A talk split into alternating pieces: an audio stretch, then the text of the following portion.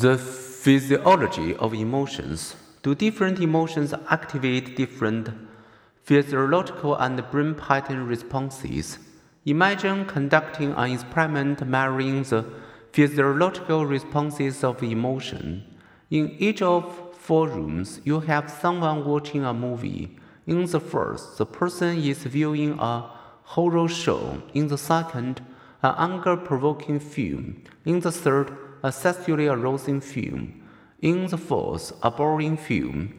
From the control center, you monitor each person's perspiration, breathing, and heart rate.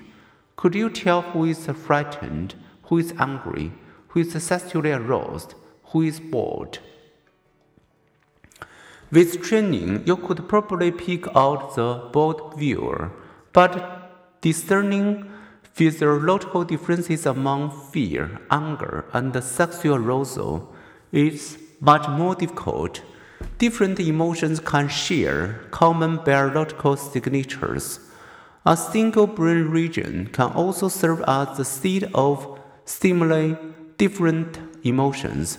Consider the broad emotional portfolio of the insula, a neural center deep inside the brain the insula is activated when we experience various negative social emotions, such as lust, pride, and disgust.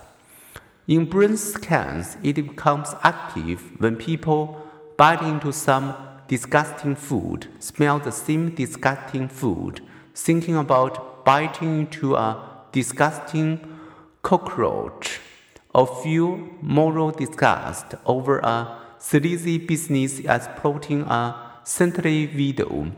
Similar multitasking regions are found in other brain areas. Yet our emotions, such as sexual arousal, fear, anger, and disgust, feel different to us, and they often look different to others. We may appear paralyzed with fear or ready to explode.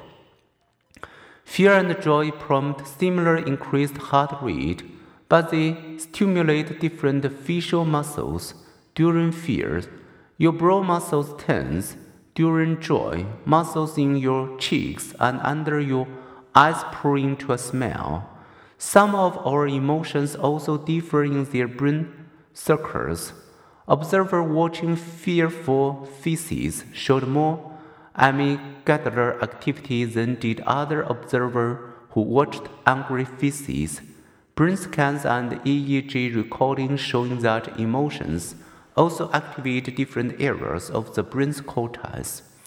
When you experience negative emotions such as disgust, your right prefrontal cortex tend to be more active than the left. Depression prone people and those with generally negative personalities have also shown more right frontal lobe activity. Positive mood tend to trigger more left frontal lobe activity. People with positive personalities, exuberant infants, and alert, enthusiastic, energized, and persistently goal-directed adults have also shown more activity in the left frontal lobe than in the right.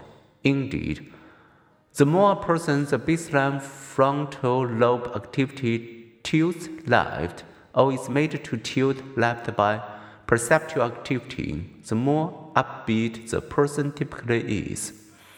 To sum up, we can't easily see difference in emotions from tracking heart rate, breathing, and perspiration, but facial expressions and brain activity can vary with emotion. So do we like Pinocchio, give off telltale signs when we lie. For more on that question, see Thinking Critically About Lie Detection.